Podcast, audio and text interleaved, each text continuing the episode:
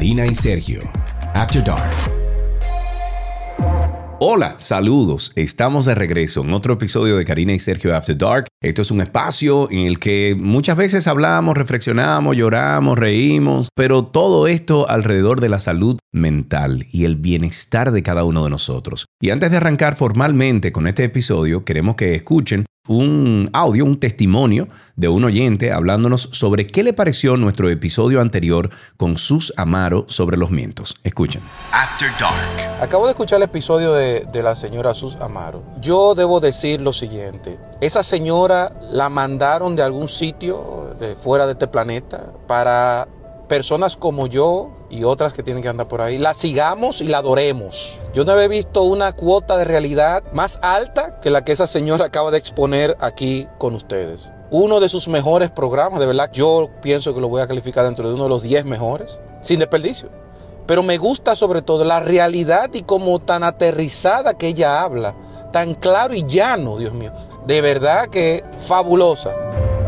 Nos encanta recibir esa retroalimentación. La verdad es que hacemos este trabajo con la intención de eso, de poder servir como canal de información para ayudar en nuestro bienestar. Sergio, pregunta tengo para ti. A ver, lanza, lanza, lánzala. Como dicen en Santiago, láigala, laigarucho. Dime. ¿Tú has intentado ayunar dopamina alguna vez?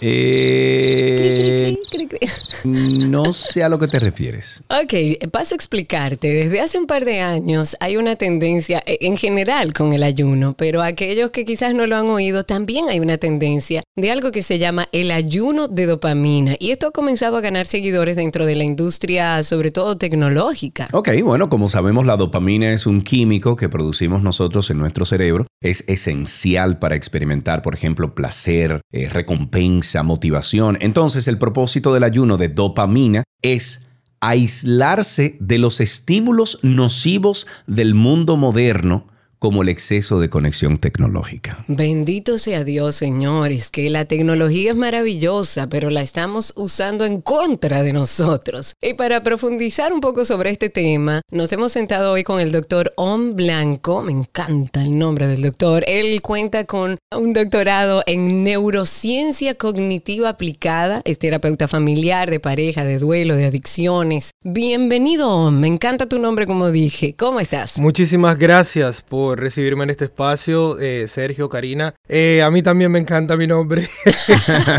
no hay nadie con ese nombre. Eh, pero bien, bien, encantadísimo de participar y de poder aportarnos en este tema que es sumamente interesante, ¿no? Es, un, es, es trending, como tú has dicho, en los últimos tres o cuatro años. Bueno, pues vamos entonces por la pregunta que va, que, que es la que tiene que empezar esta conversación, ¿no? Danos tu respuesta especializada sobre qué exactamente es el ayuno de dopamina y si esto es realmente lograble. Número uno, está mal conceptualizado, está mal entendido y se ha promovido de esa forma. Para empezar, comprender que el cerebro no es un músculo, no es un órgano, es una estructura compleja que es el encargado, no es el maestro de orquesta de procesar e integrar todas las funciones que nosotros tenemos a nivel cognitivo, mental y emocional. En esta estructura se producen químicos, ¿no? Que se metabolizan por los alimentos, etc. Y esos químicos, uno de esos químicos se llaman neurotransmisores. Importante entender que los neurotransmisores y las hormonas pertenecen a dos sistemas distintos, aunque se sintetizan en otra estructura, pero no voy a ser muy técnico.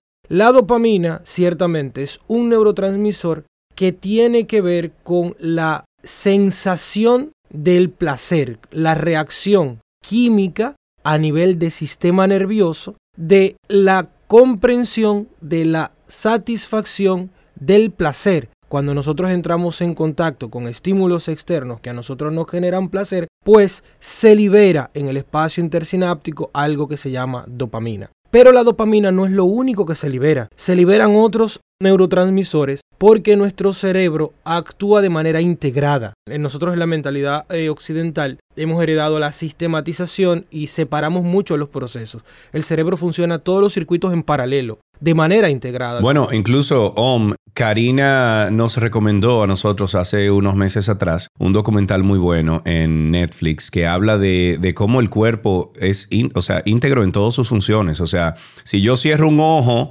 hay un sensor allá abajo en el pie que dice, ay, este tigre cerró un, cerró un ojo allá arriba.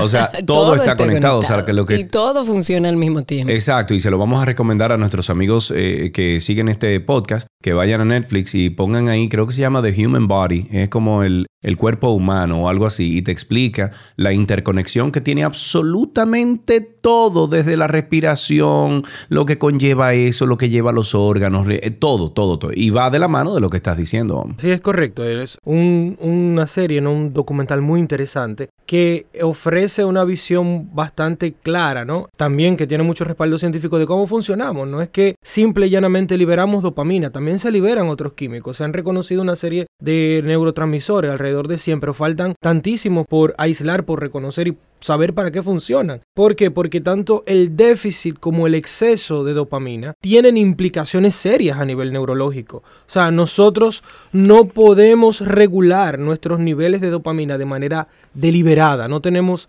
realmente ese control para nosotros decir me alejo de esto y ya dejo de producir dopamina. Eso es incorrecto. Ahí has dicho algo importante, porque quizás el que escucha este episodio dice, ¿y que tiene de malo generar dopamina si me genera placer y me hace feliz? ¿Por qué estamos hablando de un ayuno de dopamina si es algo que me hace feliz? Entonces habla de los excesos. ¿Qué pudiera pasar cuando ese estímulo es recurrente y hay exceso de producción de dopamina? Hay una estructura, vamos a ver. Nuestro cerebro evolucionó, creció, se desarrolló y hay una línea de investigación en neurociencia y neuropsicología que establece que se desarrolló, digamos, en tres estructuras basales. Primero, el cerebro reptiliano, que es el encargado hoy de nuestras funciones automatizadas, el límbico, que es el que contiene toda la estructura y el funcionamiento emocional, y la parte frontal, que es el funcionamiento ejecutivo, lo que nos permite organizar y planificar la conducta. Históricamente se le ha dado mucha relevancia a la parte frontal porque ciertamente es la que recibe, la que organiza y la que permite interactuar de manera planificada con todo lo que nos rodea. No obstante, nosotros somos seres emocionales que pensamos. Nosotros no somos seres racionales que sentimos, ¿ok? Nuestro frontal se alimenta de toda la interacción automatizada y emocional. Entonces, hay una estructura que se llama núcleo accumbens, que es, digamos, el AMED o el centro de procesamiento de integración de todo lo que es placentero. Y esta estructura tiene receptores especializados de dopamina, o sea, los neurotransmisores se reciben en sistemas que tienen ese receptor para ese neurotransmisor. De forma que también cuando yo estoy recibiendo ese químico, cuando se está generando ese químico, produciendo ese químico a nivel del sistema nervioso, también otros neurotransmisores se activan para regular eso. ¿Qué sucede? Cuando de manera constante yo me expongo a experiencias que tienen una carga importante de placer para mí, pero no las equilibro, entonces este centro se disregula y aparecen síntomas y conductas parecidos a los mecanismos de adicción. Así como las personas que tienen trastornos alcohólicos, síndromes alcohólicos, generan tolerancia al alcohol y cada vez necesitan una mayor cantidad de alcohol para desconectarse, sentir placer, sentir esa sensación de desconexión, igual nuestros sistemas dopaminérgicos empiezan a desarrollar una tolerancia neuroquímica y cada vez necesitamos muchísimo más exposición para generar mayores niveles de dopamina. Pero el, el, concepto de tomar como un receso de todo esto es que aislarse de forma que tú no tengas ese estímulo o que las cosas no te estimulen de esa forma para que cuando lo hagas, que te dé un high mayor o te dé una satisfacción mayor. No, para no permitir que se salga de regulación por el exceso de producción de dopamina. ¿Es así, Om? Es, pero está mal comprendido. ¿Por qué? Porque así como esta estructura actúa como mediadora en los procesos de recompensa, no es menos cierto que en muchas de nuestras funciones fisiológicas también se genera placer. Cuando no, nosotros, por ejemplo, vamos caminando en la calle y hemos tomado mucha agua, no encontramos un baño, nos estamos orinando y vamos al baño y nos descargamos, se genera placer. Cuando nosotros terminamos de entrenar en el gym, que llegamos a la casa, que nos damos un baño de agua tibia, de agua bien fría, esa satisfacción que se produce en nuestro organismo también libera dopamina. Cuando nosotros estamos comiendo algo que nos gusta, un helado, una pizza, o contemplando un paisaje, o viendo un cuadro, eso nos genera placer y ese placer, ¿no? También libera dopamina. O sea, la comprensión dopaminérgica, nerviosa, de que estamos frente a un estímulo positivo, se da de esa forma. Entonces, alejarse de la tecnología y hacer una especie de desconexión de todo lo que es tecnológico no necesariamente regula la dopamina.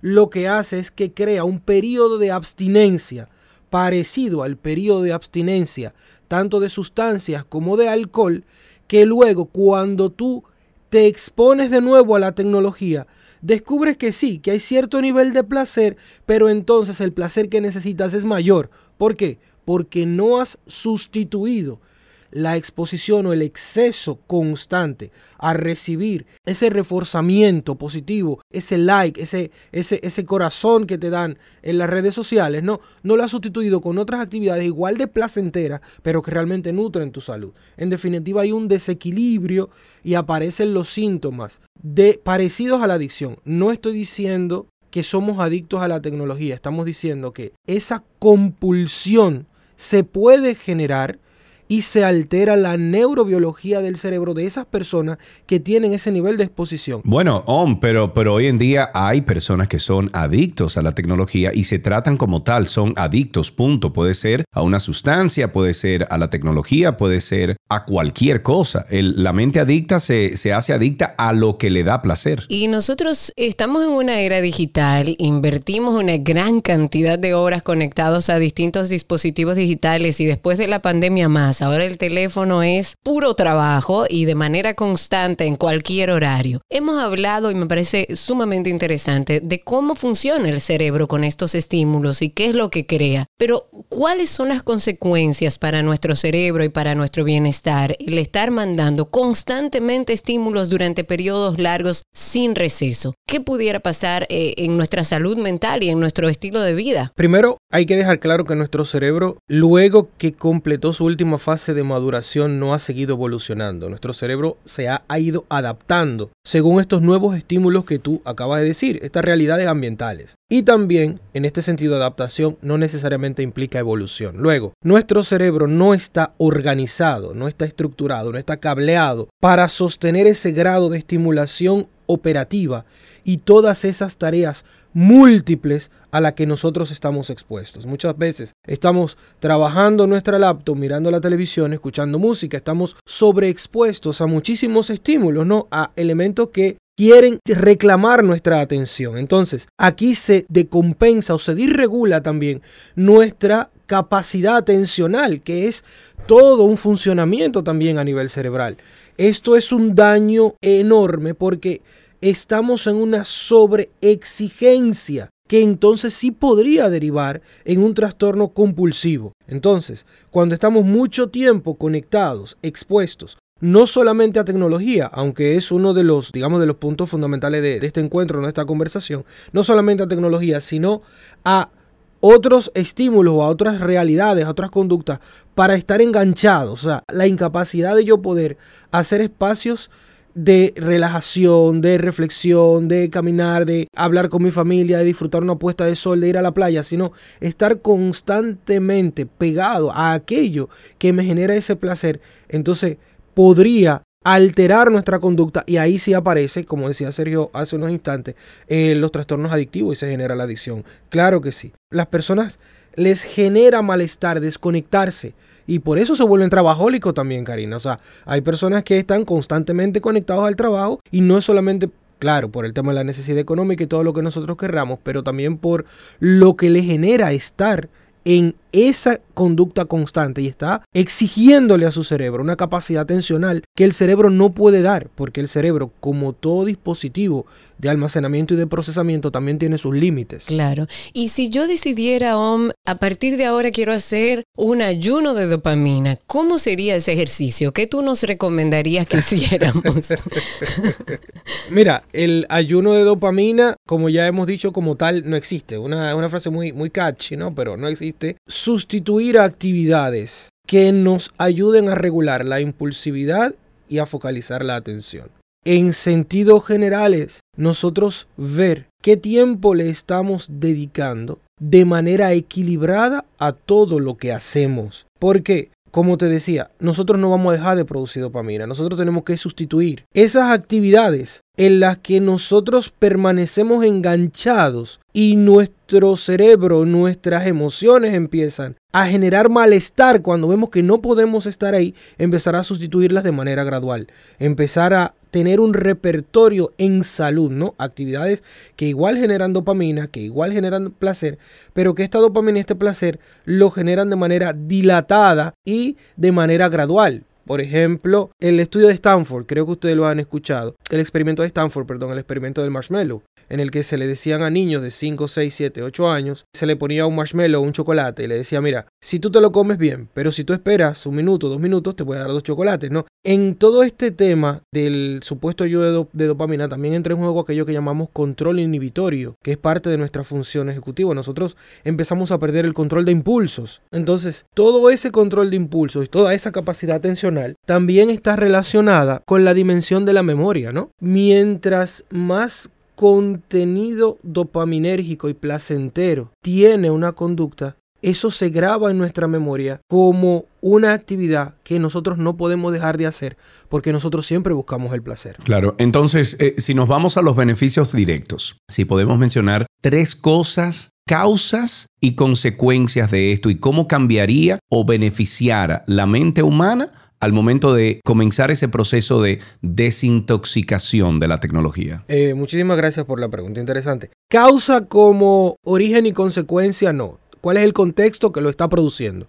¿Cuáles son los elementos del contexto? Número uno, voy a empezar por las consecuencias. Negativas, pierdes el control de impulso. No eres capaz de tomar decisiones de manera adecuada y estás en constante búsqueda de placer, lo que implica que vas a empezar a tener dificultades en las relaciones, en los vínculos sociales. ¿Por qué? Porque solamente vas a buscar aquellas personas que te dan ese high, ¿no? Que te hacen sentir bien, que empiezas a etiquetar de tóxico aquel que te ayuda, aquel que te corrige, aquel que quiere sacar una mejor versión de ti, pero a lo mejor no lo hace de la manera como tú le estás esperando. Se distorsiona nuestra apreciación de la realidad y solamente filtramos aquello que nos da placer. O sea que esto abarca todas las dimensiones de nuestra vida, ¿no? Esa es una consecuencia. Segundo, estás alterando la citoarquitectura cerebral, ¿no? Estás diciendo a tu cerebro que cree conexiones neuronales solamente orientadas a eso. Y estás desarrollando una conducta compulsiva en la que entra el manejo de la ira y entonces abres una puerta para buscar compensar los bajones cuando no lo tienes. Ahí abres la puerta a, la adicción al alcohol, ¿no? Y a otro tipo de cosas. Entonces, ¿qué nosotros podemos hacer? Causas. ¿Qué tanto estrés nos produce? ¿Cuál es el nivel de estrés? Nosotros sabemos que el estrés crónico afecta a la memoria. Número dos,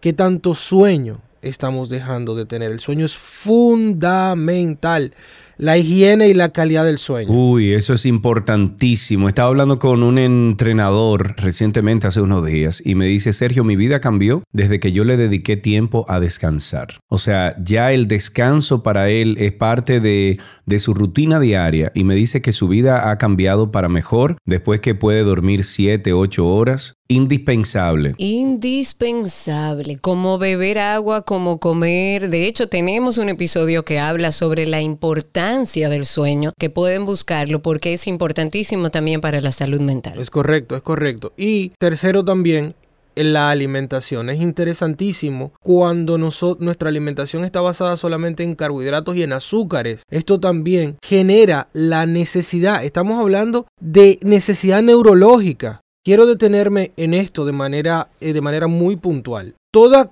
conducta que nosotros tenemos es aprendida. Y lo que permite el aprendizaje para saber cómo nos vamos a comportar luego en un contexto igual es precisamente la emoción que produce ese aprendizaje y lo que a nivel nervioso da una u otro contenido emocional es tanto la dopamina, la serotonina, la adrenalina, la acetilcolina. Cuando nosotros estamos ante estímulos estresores o estresantes, produce en nosotros miedo, produce en nosotros dolor o produce en nosotros aversión, eso que nosotros entendemos como miedo, dolor o como aversión, ya es una información evolutiva que tenemos y huimos de eso. Entonces cuando nosotros estamos de nuevo frente a un contexto parecido, lo que queremos es salir corriendo, porque eso nos resulta agresivo, ¿no? Esa conducta de huir está sellada en nuestro sistema nervioso. Digamos, esta interacción química. Desde que sentimos algún tipo de peligro, nosotros tendemos a huirle al peligro. Pero es una conducta aprendida. Claro. Exacto, anticipamos las consecuencias de algo que ya nos pasó. Así como la argamasa o la mezcla entre un bloque y otro es esta liberación en el espacio intersináptico de estos neurotransmisores. Para mí, esa realidad me genera una emoción o esa realidad me produce placer. Entonces, tanto la alimentación como todo lo que yo he compartido sella neurológicamente, neurofisiológicamente nuestra conducta. Luego lo que nosotros hacemos en terapia no es simplemente conversar, ¿no? Es readecuar hábitos conductuales para que nuestros circuitos cerebrales vuelvan a regularse y vuelvan a conectarse con conductas saludables. Esto es muy profundo, no es tan simple así, ¿no? ¿Tú entiendes que el primer paso que podríamos dar nosotros para esta desintoxicación, para este ayuno de dopamina, de tecnología, sería sacar todo lo electrónico de la habitación para dormir? He escuchado eso mucho en los últimos meses. Eso es sumamente importante, parece tonto pero no lo es. Número uno, regular el tiempo que nosotros pasamos en pantallas. Eso es vital, vital. ¿Hay establecido algún tiempo que sea saludable para los adultos? Porque, por ejemplo, en los niños se ha hablado mucho, depende de la edad, la cantidad de horas conectados, pero en los adultos no, está, no, hemos hablado de cuál sería un tiempo saludable frente a la tecnología. A los niños un tiempo no mayor, por ejemplo, de a 30 a 35 minutos y luego hacer pausa porque se cansa el sistema atencional y también los estímulos que están presentes en lo que ven los niños regularmente arropa la atención. Es por eso que muchos padres nos dicen, caramba, pero no puede estar una hora estudiando y se pasa cinco horas en los videojuegos. Pero eso ya tiene una, una explicación un poquito más compleja. Pero el punto es, en adultos, 45, 50 minutos y luego hacer una, y luego hacer una pausa. No es saludable estar 3, 4 horas corridas frente a una pantalla. Bueno, Karina, pues tú y yo lo tenemos haciendo esto equivocadamente de hace mucho. Pues tú y yo tenemos tres horas todos los días juntos en pantalla. Todos los días. bueno, pero nos estamos viendo la cara por lo menos. hacer pausas es importante. Claro, yo creo que aquí hay, hay mucho que aprender, sobre todo como has dicho tú durante toda esta conversación, estamos embarcados en, en, la tecnología y nos dejamos embarcar por ella. No ponemos frenos, no le ponemos frenos tampoco a los chiquitines. Pero yo creo, Sergio, que eso tiene mucho que ver, sobre todo los adultos, porque yo creo que de alguna manera hemos ido aprendiendo cuál es el manejo saludable con nuestros hijos y la tecnología. Sin embargo, en el caso de los adultos, yo creo que lo que ha faltado es información. Hay muchas informaciones sueltas, pero lo que hablamos en el día de hoy, por ejemplo, en este episodio, nos hace entender científicamente, de una manera más gráfica, hablando de cómo funciona nuestro cerebro, lo que puede producir el exceso de la tecnología y de, conexión. Y en base a eso, entonces sí podemos tomar eh, decisiones de, bueno, si lo saludable son 30 minutos, 40 minutos, me desconecto media hora y vuelvo y retomo. O sea, eh, por lo menos tenemos una información, que es lo que tratamos de hacer aquí en, cada episodio. Así es. Eh, doctor Om Blanco, muchísimas gracias por su tiempo aquí en este episodio de Karina y Sergio After Dark. Espero que la gente eh, se lleve toda la información que compartiste con nosotros, que la analice. A lo mejor le va a costar dos o tres oídas de este episodio. Yo creo que a mí también me va a costar eso porque tú dijiste y usaste unos términos ahí que no son fáciles de, de ni siquiera procesar. Pero le invitamos a los amigos a que te sigan en redes sociales con el usuario arroba WOM, o sea, OM, W-O-M, underscore o guion menor, blanco en redes sociales. Incluso lo pusimos ahí en la descripción de este episodio. Doctor, un abrazo, gracias. A ti si me permites eh, cerrar con tres cositas. Número uno, claro. la felicidad es un proceso que el placer está incluido, pero también hay otras realidades que son parte de la comprensión para tener una vida feliz. La meditación es importante. Sacar tiempo para meditar y para ejercitarse es fundamental. Tiempo de familia, tiempo de calidad y sueño. Tú decías ahorita sacar la tecnología de la habitación es también sumamente importante. El aburrimiento no es malo. Nosotros también hemos satanizado el aburrimiento. Parece que estar aburrido es, es, mal. Tenemos que aprender a normalizar esos espacios de no hacer nada. Y finalmente, si nosotros identificamos que tenemos algún tipo de dificultad en desconectarnos de la tecnología, pues sí pedir ayuda profesional. Así que nada, muchísimas gracias. Si quieres ponerte en contacto con Karina y Sergio After Dark, puedes escribirnos a infoafterdarkpodcast.gmail.com. Además, puedes seguirnos en Instagram, Karina y Sergio After Dark, Karina Larrauri y Sergio Carlo. Originado en Silicon Valley, el ayuno de dopamina busca, ante un ritmo de vida frenético que estamos llevando y lleno de estímulos, Concho, uno camina por la calle y todas las vallas electrónicas y toda la cosa. Eso es una descarga de cualquier tipo de estímulo que tú te vas 50 años atrás, Karina, y eso no lo experimentaba el humano. Para nada. Eso somos nosotros ahora. Estabas pendiente del presente, de lo que estabas haciendo en ese momento porque no había distracciones. Claro, entonces tenemos que reducir esas conductas impulsivas también, ayudar a, a que esos estímulos que tenemos constantemente de absolutamente todo lo que apaga y prende alrededor nuestro no nos afecte. Entonces se considera que estas conductas problemáticas están relacionadas con la alimentación, el consumo excesivo de tecnología, ya que, bueno, por ejemplo, se sabe que estamos eh, invirtiendo más de 11 horas diarias en dispositivos digitales. Así que el ayuno de dopamina es un excelente recurso para desconectarnos. En la conducción estamos Karina Larrauri y Sergio Carlo. Este contenido fue producido por Cindy Paulino y en la edición Raven Pineda. Será hasta la próxima. Karina y Sergio, After Dark.